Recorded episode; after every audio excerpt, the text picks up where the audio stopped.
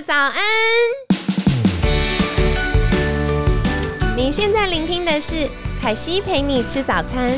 本集节目由好时好时提供，每天十分钟陪你吃早餐，聊健康。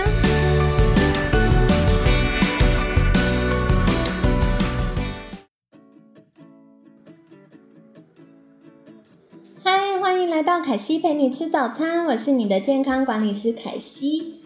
今天呢，很开心邀请到凯西的好朋友和和商学院胡敬伟宝哥，宝哥早安。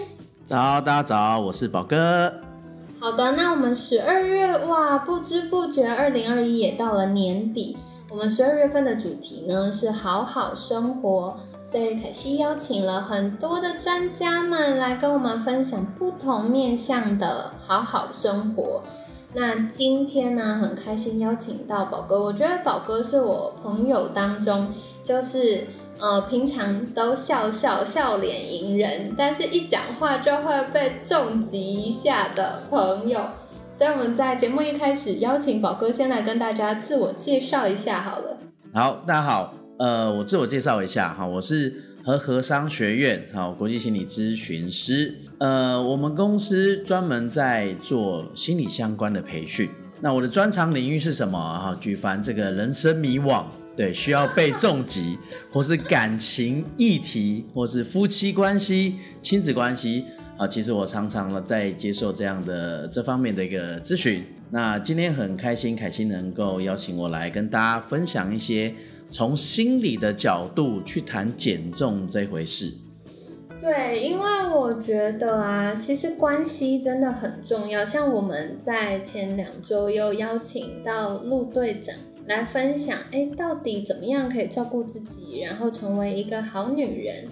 那再来的话呢，就是，嗯，我觉得女生啊，我们听众大部分都是女生，所以我觉得女生其实很关注的，从青春期开始，人生最重要的目标就是要维持好体态。可是我觉得好体态其实不容易耶。真的，嗯，大家都应该都有同样的议题，就是一辈子减重吧。对啊，所以很多时候就是努力了一下，哎，达到目标了，再过一阵子就糟心了。真的，真的。嗯，好，所以今天呢，我们就是会陆续给宝哥一些时间来跟我们分享喽。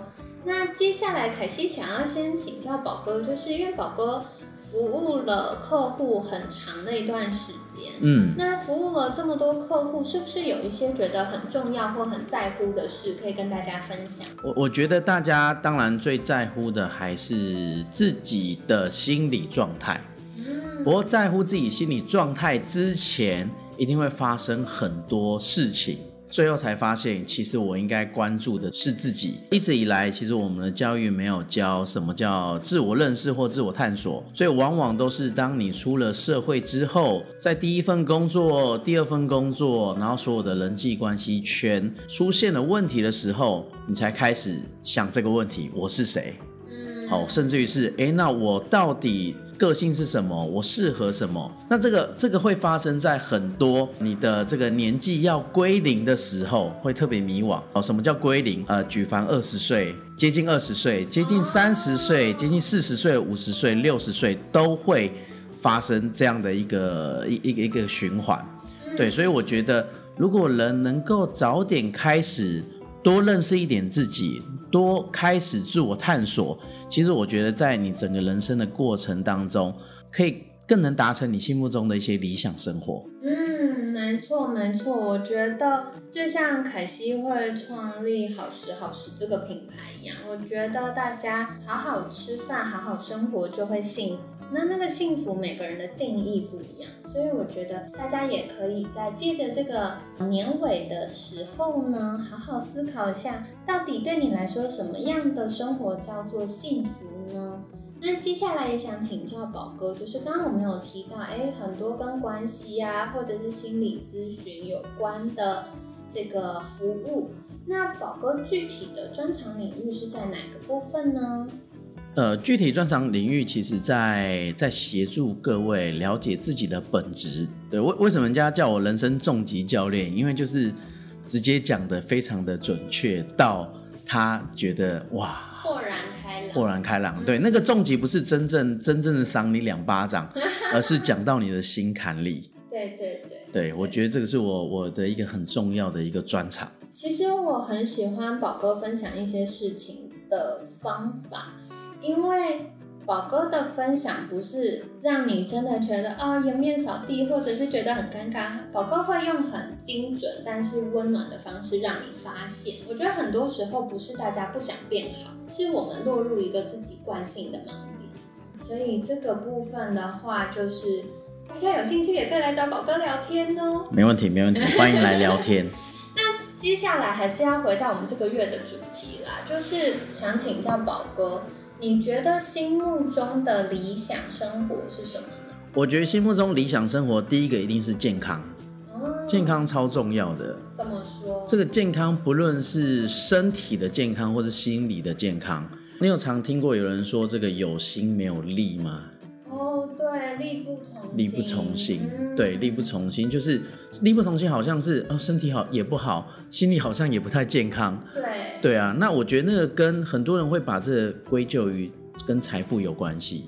哦，对，但是我我我觉得，如果把财富摒除，就是大家都想赚钱，这个没问题，对不对？大家也都想要有钱，这也这也很棒。对，对，但是那心理那一块呢？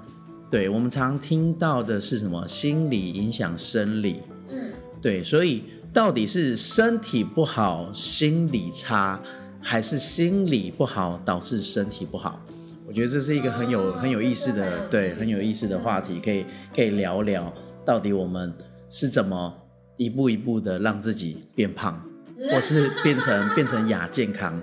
对对，嗯，了解了解。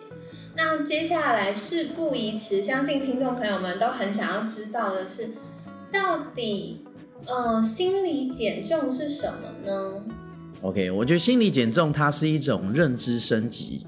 哦，怎么说？听起来很高级的说法。对，很高级的说法哦。心理心心理学有有讲很多和认认知行为疗法，就是如果一旦你对一件事情的角度重新定义了。它就会有结构性的变化。嗯嗯，对我们也许无法改变过去发生的事实跟结果，但我们可以改变的是对这些事实的看法。其实你心里就会也许解脱，或是放松，或是也许就接受了一些事情。那我觉得减重也是，我们很多人，我我相信，呃。听众们多多少少都会有减重的经验，没错。但减重为什么会陷入了一个最大的魔王，叫什么溜溜球效应？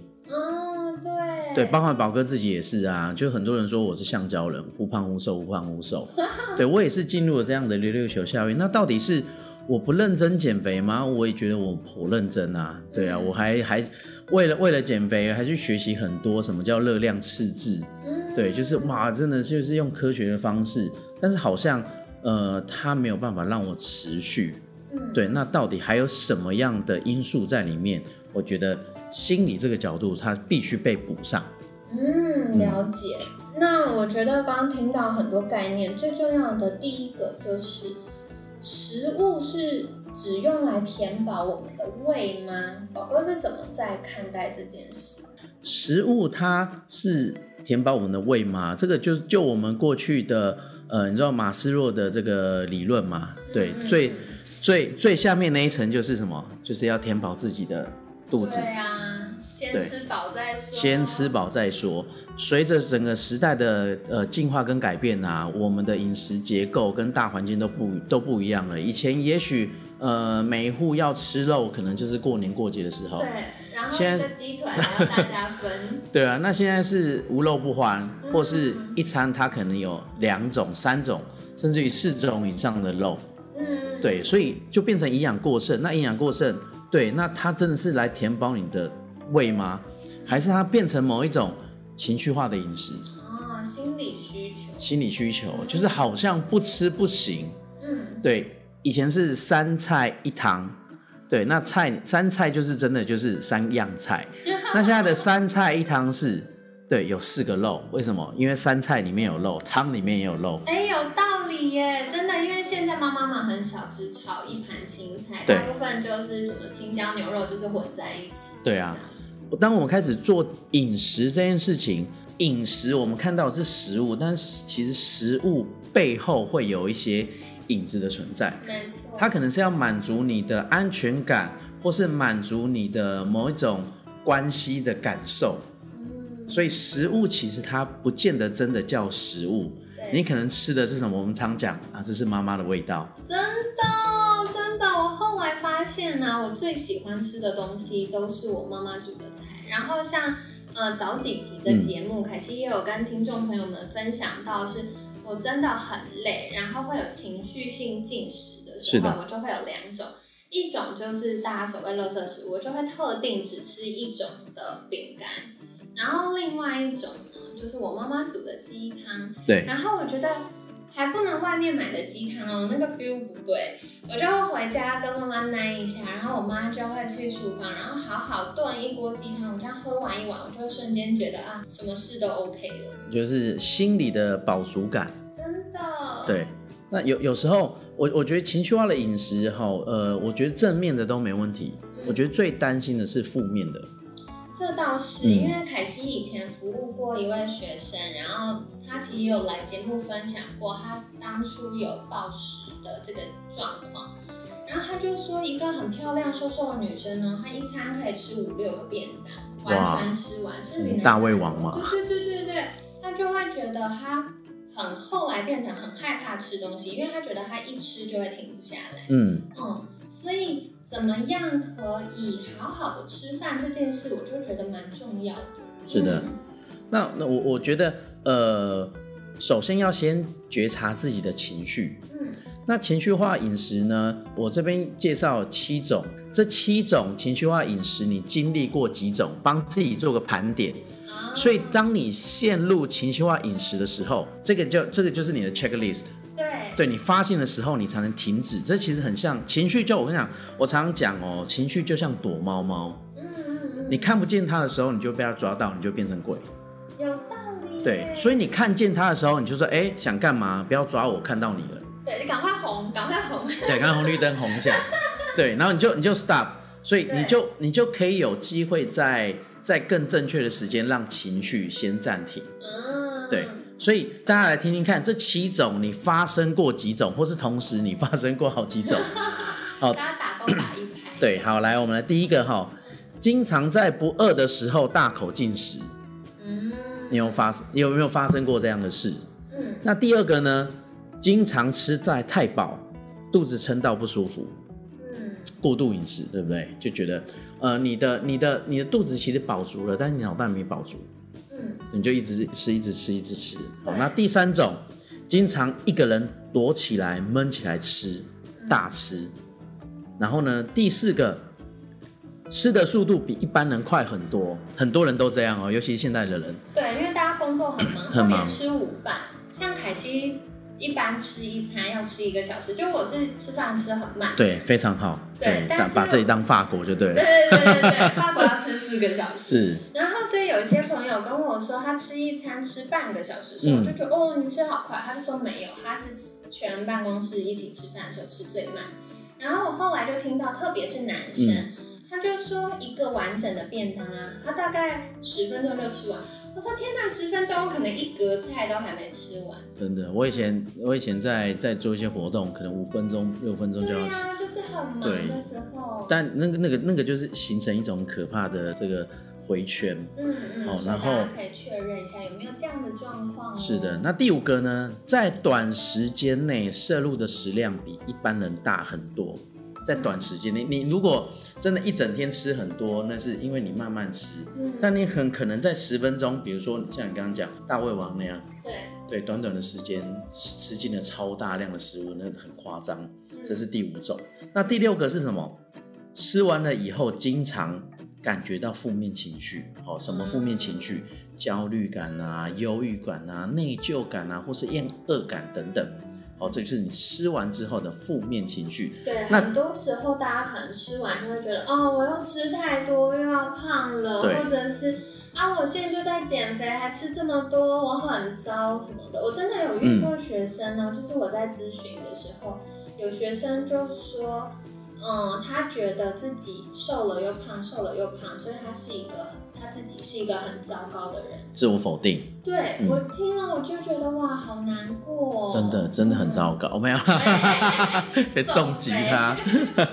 然后第七个我觉得是最最难控制的，就是在进食的时候，你会感觉到，经常感觉到自己停不下来，嗯，就是一直吃，一直吃。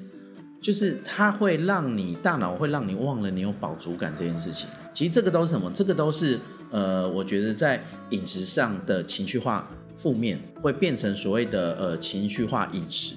嗯嗯。所以通过这七点，你先帮自己 check 一下，你有没有发生过这七项的至少一项，我觉得都都算是情绪化饮食。发现情绪化的第一个步骤就是发现我正在情绪化。先自我觉察，发现有这个状况，对，而不是否定我情绪化。就像你刚刚讲的，啊，我好，我好，我好好糟糕什么？心理减肥的过程呃有一个很重要的事，就是呃，接受跟发现跟承认自己的任何状况。嗯，对我就是这样吃，我就是这样胖。对，就是你，你接受自己是心理减重一个很重要的一个，我觉得一个元素。嗯嗯，对，然后呃，再就是。当情绪化饮食一定是大部分都是往往都是从什么从负面的情绪诱发出来。好，我举个例子哈，就是比如说呃，像我们最近呃和商学院最近开很多课程，哦，或是有很多音频要剪，那很多音频要剪的过程中，你就会哦很焦虑、很忧虑，然后你就会爆发性饮食，就是你可能一剪你就剪了六七个钟头，然后你就想要放松一次就就用力吃。对，他就很容易吃过头，对，然后甚至于是你想要安慰自己，所以你会吃什么？有些人会吃甜的，嗯，对，吃甜的，我我我真的看过有有些人他是去买一桶那个小米冰淇淋，一桶一公升那一种，哇，一次吃光哎，我觉得一次吃光真的很难，我可以吃哈根德斯小小小颗的那个，对对，对他大桶就吃完了，但他他他要追求的是一种饱足感跟满足，嗯。对，然后最后呢，又换回了焦虑跟厌恶。对，我觉得这是一个很常见的负面情绪。是。而且我觉得像刚刚宝哥提到的这个状况啊，我自己发现我在累过头的时候，嗯，就是有可能我偶尔工作忙还 hold 得住，可是像在去年一开始疫情一爆发的时候，我连续忙了都没有休假，然后忙了好几个月，嗯。然后有一天我又在赶案子的时候，我就发现哦，突然很想要吃东西。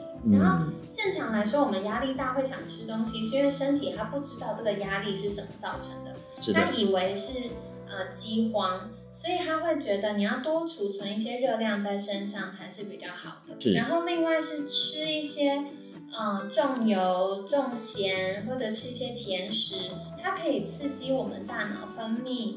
呃，让我们快乐的激素叫做多巴胺。嗯，所以在压力大的时候想吃东西本身很正常。可是我就有经历过一次，是我发现我吃了很多东西，我都还停不下来，就是我会一直觉得哦好累，然后嗯没有办法恢复那个状态。然后那次就发现发生过一次的时候，我就发现哦，以健康管理师的角度，我觉得很棒，因为我发现我可以去体会学生们的状态。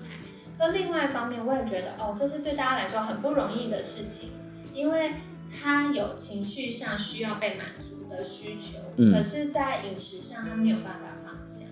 嗯，对啊，这个就是情绪化，你知道吗？像像你知道这个，你知道很多心理研究团队，他们就也不能说他很无聊啦，就是他们 为了实事求是，他们常做一个实验，好像呃，美国阿拉巴马州大学他一个心理研究团队，他拿老鼠来做实验。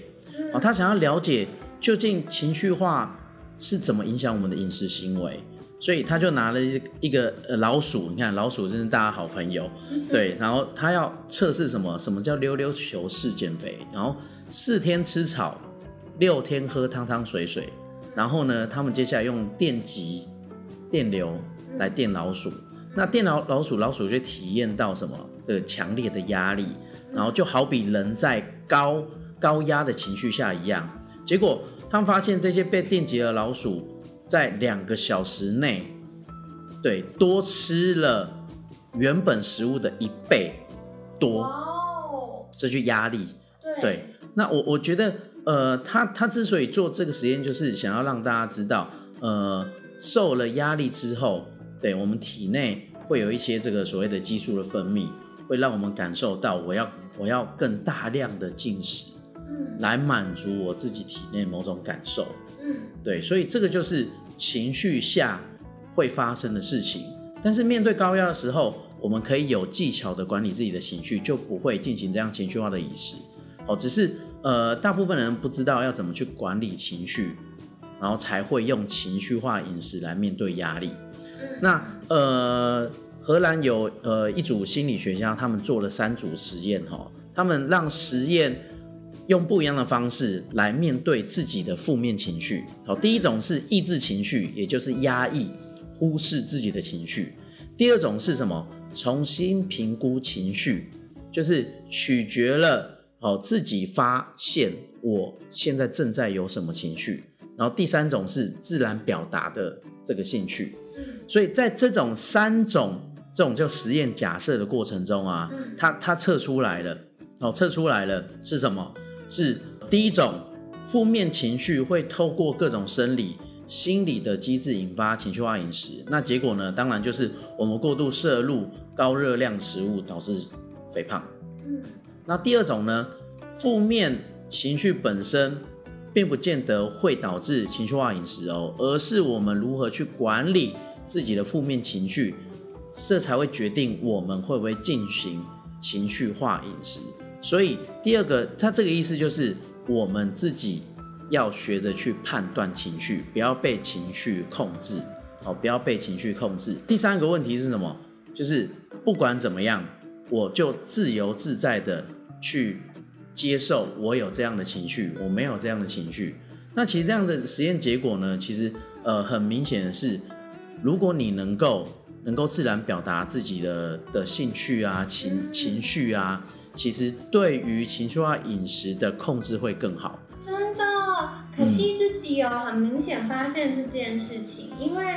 嗯，以前还没有进到健康管理产业的时候，凯西是一个自我要求很高的人。嗯就是在我们八月分享肾上腺疲劳的时候，凯西有跟大家聊过呃 A 型人格，嗯哼，所以我不只是压抑情绪，或者是跟自己说哦没关系，反正这个就是一个刺激，我度过它就好了。对对，更多的是连我很想要吃东西这件事情，我都会压抑它。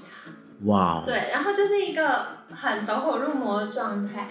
但是开始进到健康管理产业之后，我发现身体的健康不等于健康，嗯，要身心灵加起来的健康才是我们理想的健康状态。没错所，以我就开始重新学习去自我觉察，然后去发现哦，原来我的身体或我的情绪出现这些指标的时候，就代表我有情绪。没错，然后到后来练习到，我可以自然而然的表达，我现在就是很生气，我就会跟人说我现在很生气，或我现在就是很难过，我可以理所当然表达我的情绪，而且我接纳我会有情绪这件事情。嗯，然后我就发现，我就不太会有想要一直乱吃东西，或者是呃明明知道吃这个东西我可能会食物过敏不适合，可是又很想吃它的状况，反而是嗯、呃自己掌控的能力变好。没错。嗯嗯 OK，所以呃，最后我介绍一个心理小技巧，可以让自己控制自己的情绪化饮食。哦，怎么做呢？对，好，首先这个我希望每个人哈，在你自己进食的时候，吃东西的时候，哦，都可以用用短短的一分钟左右的时间，哦，来检视自己的行为。那用五个问题来问哦。第一个问题是什么？我希望自己能够问自己什么？我现在是饱着还是饿着？如果我饱了，我是几分饱？这个觉察可以帮助你将注意力集中到自己的肠胃，而不是嘴巴。这个我我觉得这个跟那个健身很像。就我我我在做重训的时候啊，刚开始做的时候，我感受不到我肌肉到底有没有在动。但是健身教练就说，你就用大脑去想它有在动，它就会动。真的耶。嗯，但但是你还是没感觉，但是你回去之后，过了一天两天，你就发现你那边你想象的那个肌肉区块真的在酸痛。嗯嗯。所以一样啊，你如果能够意识到你自己目前是几分饱，你就会有这样的感受。嗯，我现在大概三分饱、四分饱。嗯，对，那你有了这个意识，你就不比较不容易过度的吃吃进多余的食物，然后你就可以集中到自己的肠胃部分，而不是自己的嘴巴。哦，这样你就可以辨识你能不能控制自己的这个情绪化饮食。第二个问题是什么？我现在吃饭的速度是正常呢，还是过快？那这个觉察可以帮助你把注意力集中到自己的双手动作，还有嘴巴速度。嗯，对我很快。如果你可以发现你自己很快，对啊，那你可以决定，那我要继续快还是那我慢下来？嗯，对，所以你要注意到这个事情。那第三个问题是什么？我现在是一个人吃饭，还是一群人吃饭？如果是自己一个人吃饭，我是不是有意的在避开什么人？这个这个问题可以帮助你把注意力集中到身边的环境。嗯嗯，哦，有些人是一个人吃饭很快，有些人是一个人吃饭很慢，有些人是如果有一群人他就会慢慢吃，有些人是有一群人他要快快吃。哦，所以你要注意你的环境层。然后第四个问题就是这一刻对自己的饮食有多少控制？如果我现在要停止饮食，不再继续吃盘子里面的食物，我可不可以做到？这个练习可以帮你把注意力集中到自己是如何和眼前的事物相处。哦，原来如此。对，然后第五个问题，最后一个问题是，当我吃完眼前这些食物的时候，我会对自己有什么样的想法？又会对自己有什么样的情绪？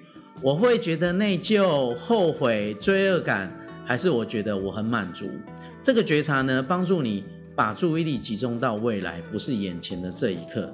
所以这五个问题可以帮助你打破自己长期以来的养成的习惯，嗯，然后辨识你到底是正常饮食还是情绪化饮食。所以我建议各位，哦，各位听众可以把这几个问题记下来，也许贴在你的餐桌旁边，或是记在你的手机里面，让你每一次都可以用，帮自己检视。对，透过这五个，透过这一个呃心理的小练习。好的，非常感谢宝哥这一集跟我们分享很多很重要而且很实际的做法哦。那凯西帮大家整理一下，在面对情绪的时候呢，最重要的就是接纳它。我们先发现，然后接纳它，承认它的存在。那这样子呢，就可以帮我们从呃很被动的被情绪影响的这个状态呢，进入到我们可以拿回我们的主控权，做出一些决定。那刚刚宝哥呢，也给我们了五个提问。所以第一个提问呢，是在用餐前，我们可以问自己说：我现在是饿的还是饱的呢？然后第二个是我吃饭的速度是正常的还是太快了？那第三个呢？是我现在是一个人吃饭还是跟很多人吃饭？那现在呢？是我有一点累，想要休息一下，还是我在逃避某些人？我觉得这种状况常常在家庭里遇到了，嗯很多就是一家人不一起吃饭，嗯可能是因为哎前一天吵架啦，有点情绪纠结。那再来第四个问题就是，在这一刻，我对自己的饮食有多少的控制能力呢？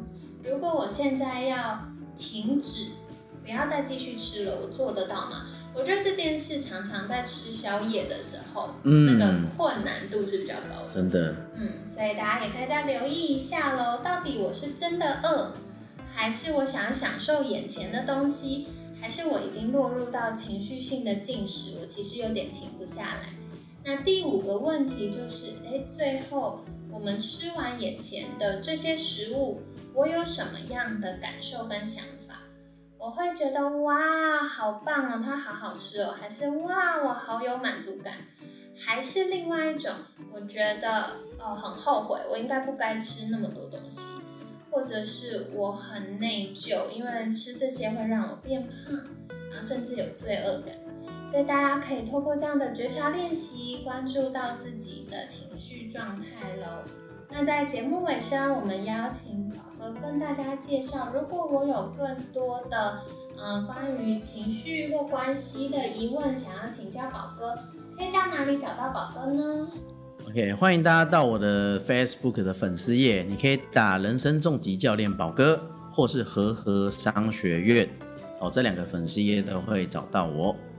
好的，那凯西会把相关链接放在我们的文案区哦，有需要的朋友们可以再去追踪，然后有疑问的话也可以再私讯。那今天很感谢和和商学院胡敬伟宝哥的分享，每天十分钟，健康好轻松，凯西陪你吃早餐，我们下次见，拜拜，拜拜。